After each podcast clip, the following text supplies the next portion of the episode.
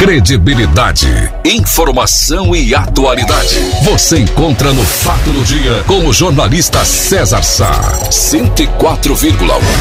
A primeira de Ubar. César Sá, comunicando pela 104,1. Multissom Ubaense FM. 10 horas 16 minutos. Bom dia.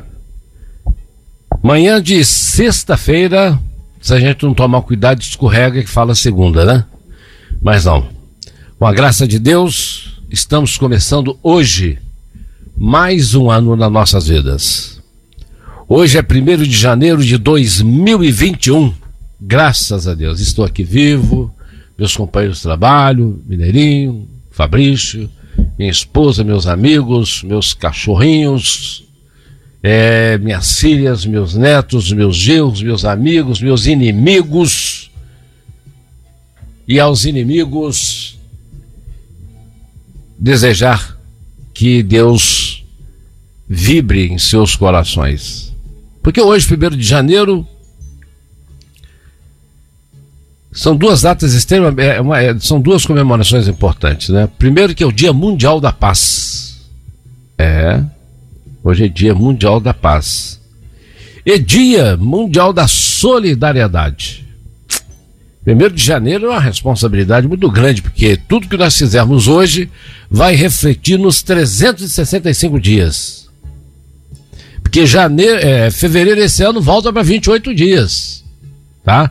Esse ano não é bissexto. Então são 365 dias em que nós teremos que trabalhar e entra no ar pela Multissom Rádio Baense, frequência 104,1, há 81 anos no ar. O programa O Fato do Dia, na sua edição, completando hoje 11.564 edições. Com a graça de Deus, estamos aqui para dizer para vocês que este é o nosso compromisso até o dia que Deus resolva calar a minha voz, aí sim, tenho certeza que esse programa será levado avante com a sua filosofia de trabalho sério, de trabalho certo, de fazer com que as cidades, que aqui as pessoas possam cada vez mais receber notícias verdadeiras e não fake news.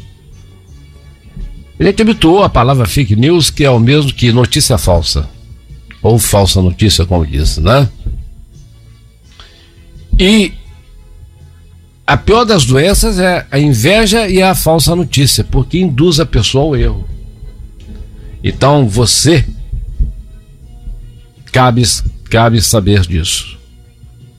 Eu sempre digo, eu trago comigo, é, ao longo de toda essa mais de 50 anos de vida no meio de comunicação, eu sempre disse o seguinte: que os comunicadores e jornalistas não formam opinião, é o contrário.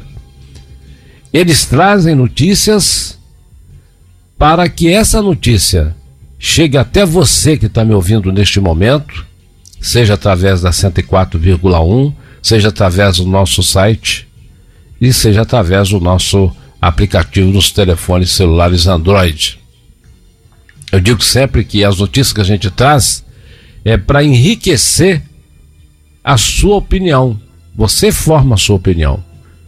Quando alguém diz o seguinte, eu formo opinião, então se você forma opinião, você está substituindo a opinião do seu próximo pela sua. Isso é usurpar a opinião dos outros. Né? Isso não pode acontecer. E nós começamos um ano com a pandemia grudada ali, vai ter que ter muito trabalho. Né? E para a gente conhecer um pouco mais, vamos trazer uma breve retrospectiva aí do que é e do que foi e do que será a pandemia do coronavírus. Vamos ao nosso boletim. 2020, o ano em que podemos parafrasear o saudoso cantor e poeta Raul Seixas.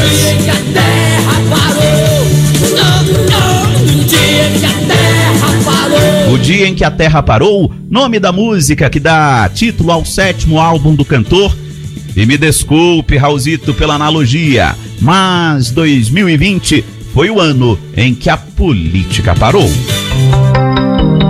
A pandemia da Covid-19 nos empurrou para algo que ouvimos e falamos ao máximo, o tal do novo normal. Mas ainda estamos aprendendo o que é este novo normal. No Congresso, o novo normal foi o trabalho remoto, assim como em vários locais. A pandemia aparece no país em março, momento pós-carnaval, quando deputados e senadores voltariam aos trabalhos e iniciariam as disputas pelas presidências de comissões das casas. Mas nada disso aconteceu. Não podemos dizer que o Congresso ficou inerte à pandemia. Longe disso.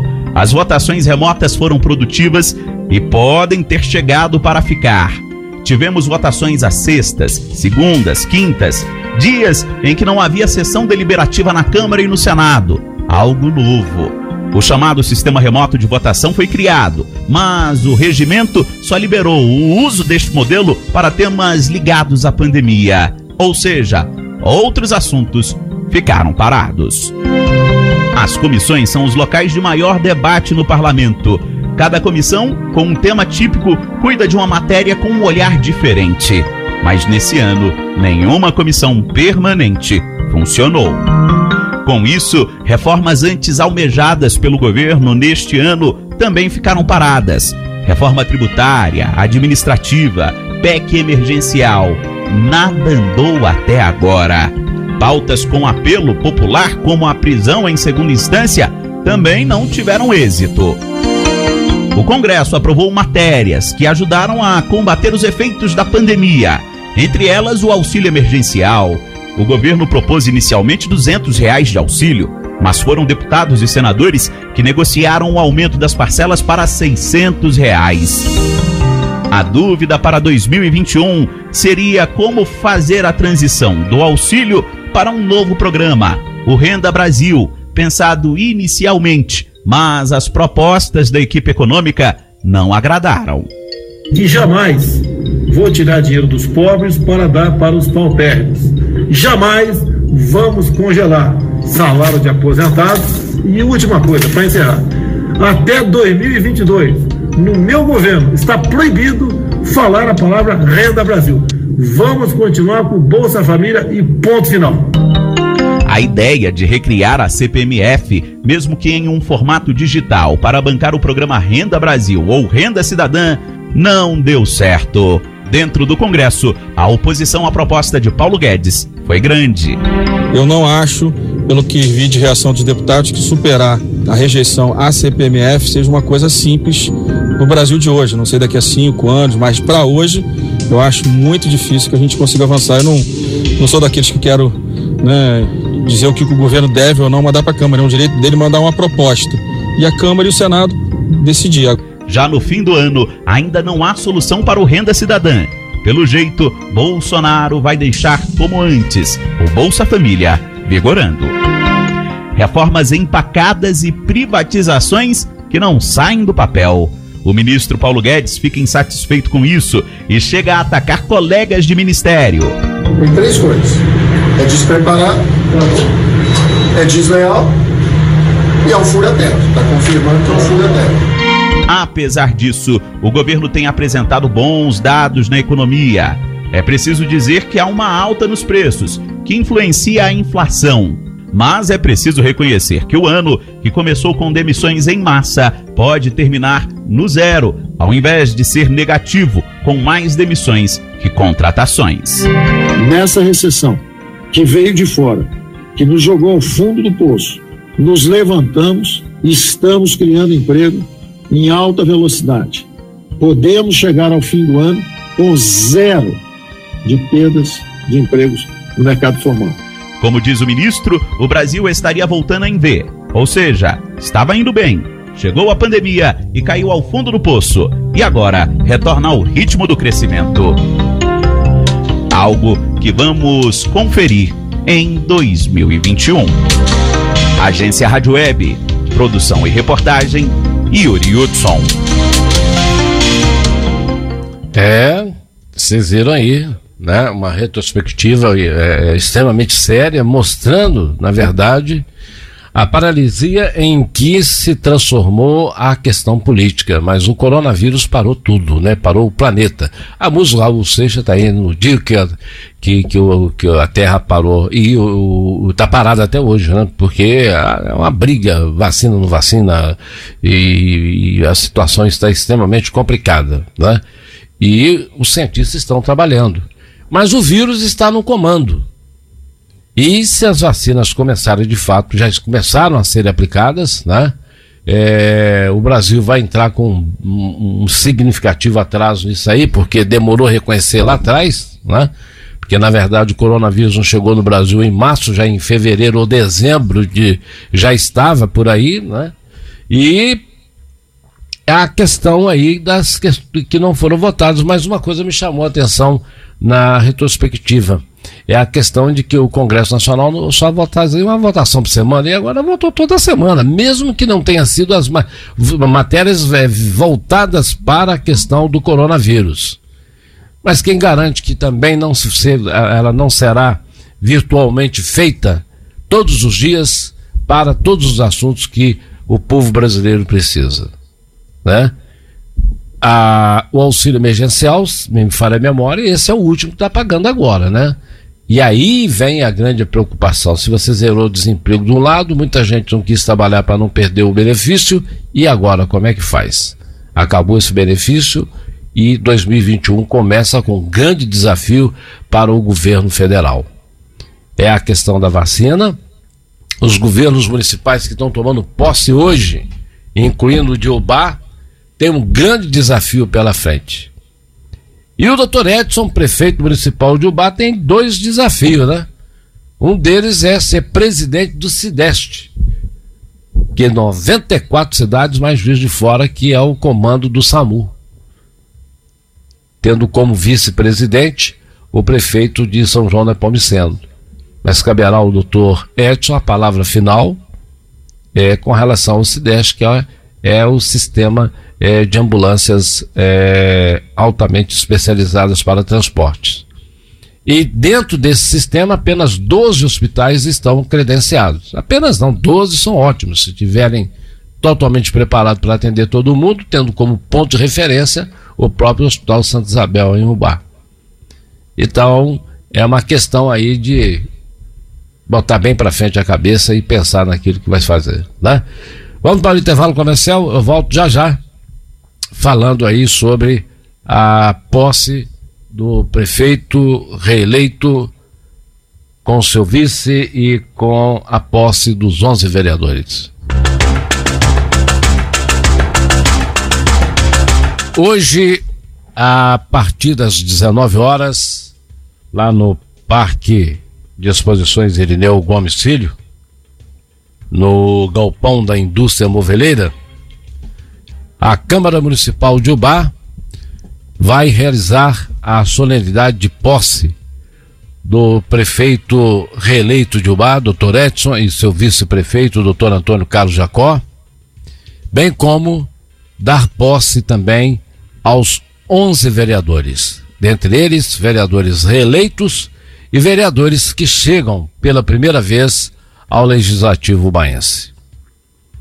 O local foi escolhido rigorosamente e obedecendo a todas as é, a, toda, a todos os protocolos de segurança para que a posse não traga problemas para a saúde das pessoas por causa do coronavírus.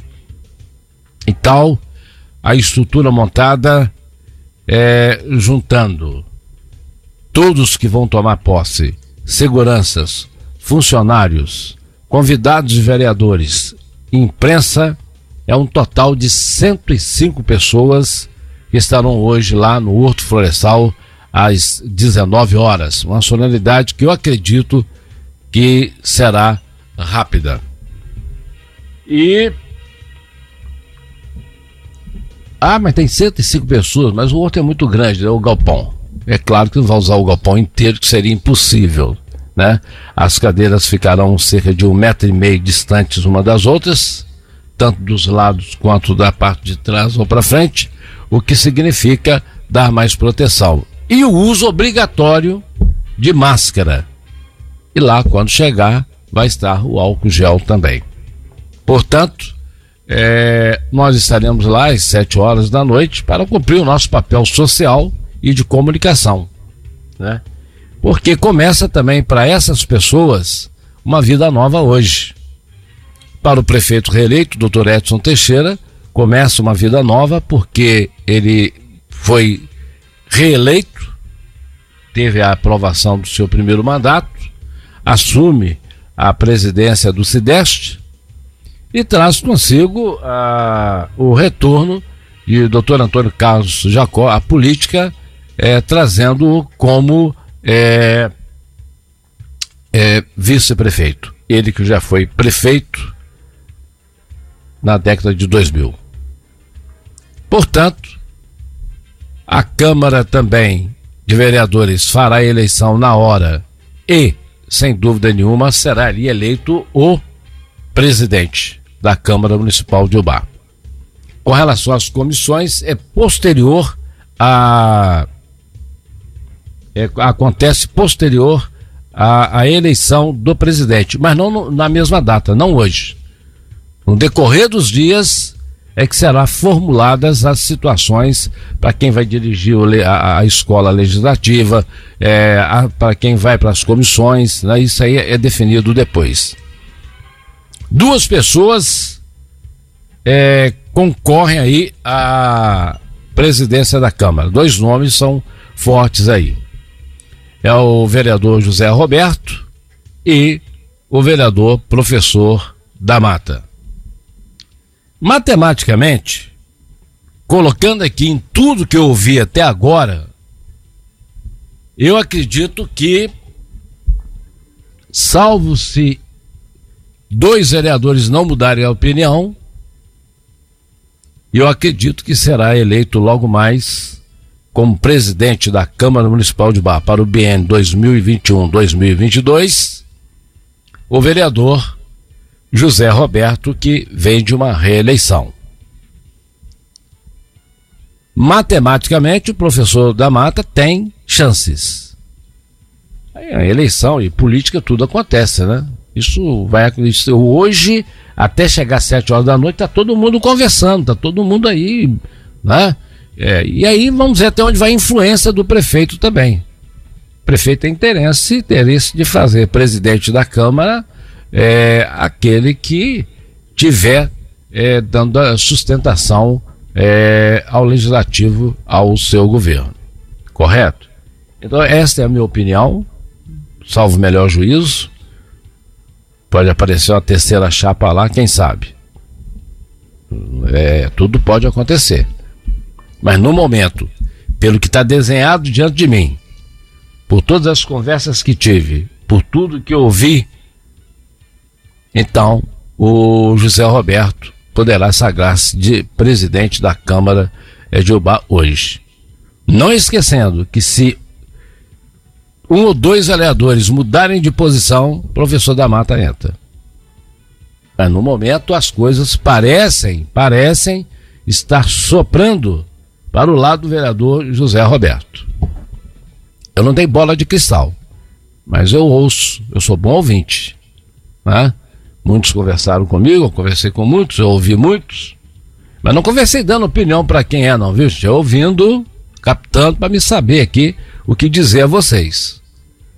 Porque não é simplesmente a posse do prefeito, dos vereadores, não. A posse do prefeito a eleição é ali a posse de dois poderes, executivo e legislativo. E uma eleição que vai eleger quem vai presidir os dois primeiros anos do poder legislativo baiense. E está nessa escala aí. Até o IDI estaria nessa escala mas devido ao problema de saúde que ele teve, né, eu não acredito que ele iria é, fazer um, um, tipo de trabalho nesse sentido. Qualquer um dos dois nomes, para mim, não é surpresa. Tá? Mas numa escada de quatro degraus, no primeiro degrau para ser eleito presidente da Câmara está o Zé Roberto. Em segundo, se vereadores mudarem de opinião, ou se ele conseguir virar, no segundo degrau está ele. Seria a segunda a oportunidade dele assumir. Né? Mas quem botou o pé, cravou o pé no primeiro ali por enquanto, é aí que acontece, que é uma situação política que vai aí é, mudar. Né? As personalidades é, é, que vão acontecer. E a gente observa quais são é, a, os ditames de cada um. Nós teremos dessa Câmara, com esses vereadores que estão aí, uma oposição sistemática por determinados partidos ou uma oposição em que corrige que está errado e toca para frente o que é bom. Que a oposição sistemática, o projeto pode ser bom que eu vou ser contra ele de qualquer maneira. E eu digo que a oposição sistemática é burra, porque impede o crescimento. Não adianta. Aí é briga por poder. É fazer oposição a tudo. Então, se conselho é, futebol ninguém dava, vendia, né? Mas eu me atrevo aqui a aconselhar alguns que talvez estejam pensando numa oposição sistemática que procurem ajustar as suas opiniões de maneira diferente para crescer na política e aí sim poder visualizar o ano de 2022, quando teremos eleições eh, gerais no país, que é para presidente, governador, deputado estadual, deputado federal, senadores e presidente da República. E os cabos eleitorais dessa, dessa turma toda dessa turma toda, tá? É são os prefeitos e vereadores. Eles é que são os cabos eleitorais dos futuros vereadores e outros, né? Então tá aí colocado para vocês a nossa opinião, que vai acontecer logo mais. E a gente vai trazer para vocês essas informações. Amanhã nós vamos traçar os comentários do que aconteceu, o que houve, né? E se alguém der alguma entrevista, a gente vai passar para vocês também, tá? E assim a gente está aqui com o programa Fato do Dia. Credibilidade, imparcialidade, você encontra aqui no Fato do Dia. Tá todo mundo aqui na Monte. Na Monte. Vamos agora aí para a atualização feita ontem aí do boletim é, do Covid-19 em Ubá. Bom, tivemos ontem, registrados até ontem, mais 41 casos. Depois eu divulgo individualmente. Vamos para o quadro. Então vamos lá. Atualizado em 31 de dezembro às 16 horas e 30 minutos, o boletim epidemiológico Covid-19. Total de casos confirmados 4.158. Confirmados em acompanhamento com Covid-19 mais leve 381. Casos recuperados 3.693. Óbitos 84 e óbitos suspeitos 4. Ou seja, falta voltar, retornar os testes para é, para ver se esses quatro aí é, faleceram de Covid ou não. Temos internados em leito clínico, quatro e seis em leito de UTI da Covid-19. Em investigação, 352 casos aguardando o retorno dos testes que são feitos em Belo Horizonte. O monitoramento por síndrome gripal atingiu 7.764. E casos notificados, que a gente exclui aí no caso os óbitos, 16.160. É, a coisa está correndo aqui, hein? Então vamos agora para é, a ocupação de leitos. É, ontem, dia 31, às 8h50 da manhã, estava da seguinte maneira. Não deve estar tá mais, né? Então vamos lá. Total de leitos clínicos Covid adulto 22. É, pacientes residentes em um bar internados neste leito, 4. E um que não é de Ubá. Total 5. Então, é, 22% é a taxa de ocupação dos leitos clínicos do Covid adulto, né? Então tem 15 vagas, então, na verdade, no leito clínico. Vamos agora para aquele que é mais complicado, né? Que é o total de leitos de UTI Covid-19 adulto, 22. Isso aqui é tudo dado lá do Hospital Santa Isabel, viu, gente? Pacientes residentes em UBA internados na UTI Covid adulto, 6. Pacientes de outros municípios internados na, COVID, na UTI Covid adulto, 15. Ocupação total da UTI Covid adulta, 21. Então só tem uma vaga agora, né?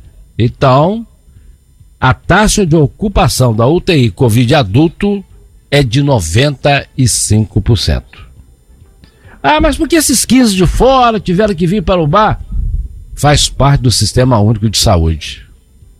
A, a micro-região de Ubá, meu amigo, são mais de 300 mil habitantes, são cerca de 19 cidades.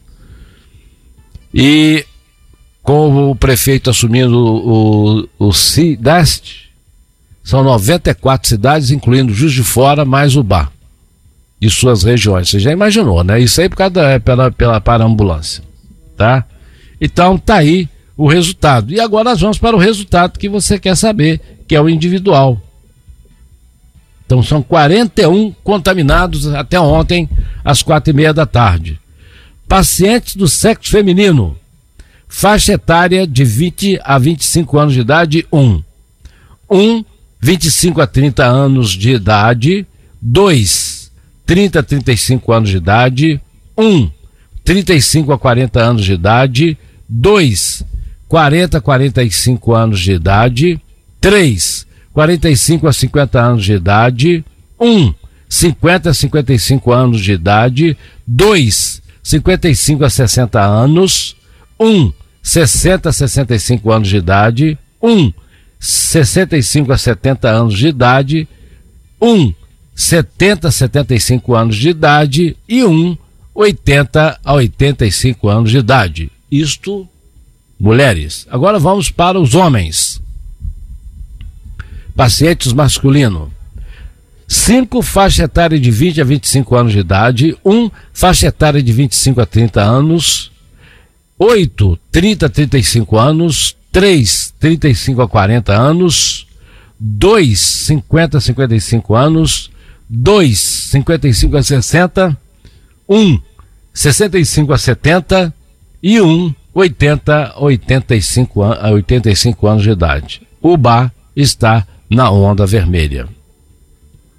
Bom, o que a, a gente pode é, dizer num momento desse? Eu diria que é muito pouco. Né? Eu diria que é muito pouco. Por quê? Primeiro que é o seguinte, os casos estão aumentando. Na média dos últimos 14 dias, a gente está vendo um crescimento aí que média de 40, 50 pessoas contaminadas por dia. É, o bar já ultrapassou a casa do, dos 4, do 4 mil pessoas e até o final da, da próxima semana deverá atingir 5 mil casos tranquilamente, até porque tem a subinformação, tem os casos que faltam os testes voltarem, né? E os testes estão sendo feitos fora de Jubá, os principais, está feito, sendo feito pela FUMED em Belo Horizonte, e a FUMED já está contando com a ajuda da Fiocruz em Belo Horizonte. Laboratórios e farmácias estão autorizados a fazerem testes, desde que comunique os resultados aí às autoridades sanitárias do município. O que a gente é, coloca é que a única forma de vencer uma pandemia é você obedecer os protocolos que foram colocados ali. Ninguém colocou protocolo contra ninguém. E ninguém está isento de pegar o vírus. Eu tomo todos os meus cuidados. Eu tenho meu óculos particular, eu tenho a minha máscara, eu uso máscara, eu não saio na rua sem máscara. Se eu botar, por exemplo, é, nesse momento que eu estou trabalhando, aqui está tudo desinfectado, mas eu não ponho a mão na boca, no nariz nem no olho. É onde o vírus vai entrar. Para me levar na minha mão ao rosto, agora eu tenho que lavar ela. E se não tiver água, eu tenho que pelo menos passar o álcool, que é assim que você protege. E manter o distanciamento. Entre eu e o Mineirinho, que está aqui operando para mim, tem no mínimo cerca de quase ou dois metros de distância aqui. Que a maior parte, quando eu entro às 8 da manhã até às 10, eu fico sozinho no estúdio, mas ninguém está dentro aqui comigo. Muito embora o Albaense tenha todos os setores é, separados, correto? Então, 2021 é o ano em que nós estamos sendo colocados à prova. O tal do vírus do coronavírus 2, como disse aqui o doutor Ricardo, eu quero ver se eu consigo colocar o doutor Ricardo comigo na linha amanhã, ou segunda-feira. Doutor Ricardo Furtado de Carvalho, que é, para quem não sabe, é um dos maiores sanitaristas desse país. É uma pessoa que tem um conhecimento impressionante. De que maneira nós vamos lutar em 2021? Porque nós temos que lutar para manter a economia e temos que lutar para manter a vida humana. Muitas das vezes o comércio é punido injustamente, porque enquanto o comércio está trabalhando, tá lá, com álcool gel, é, montou a barreira sanitária, não pode entrar, entra um de cada vez tal, e aí, e, e, e aí vamos fechar tudo uma hora para outra. É o chamado lockdown. Não vai resolver. Ó, Nesse Natal, aconteceu festinhas para tu quanto é lado. E você acha que a virada do ano novo de ontem não aconteceu? Aconteceu. Teve gente responsável que promoveu, promoveu suas festinhas particulares. Não interessa se tinha cinco pessoas, oito pessoas, sete pessoas, mas o, o, o, o, o a festa do ano novo, da virada do ano velho para o ano novo, que é o Réveillon, no decreto no novo decreto do prefeito, está proibido. Nem dentro de casa, está proibido. Vamos todo mundo dormir e no final de 2021, se tiver tudo legal, aí a gente faz. Ó, já está proibido, ó, nós não vamos ter aniversário da cidade, nós não vamos ter carnaval. Pode tirar no cavalo da chuva, não vai ter nada disso. Ainda tem a questão das escolas se volta ou não presencial. Eu acredito que não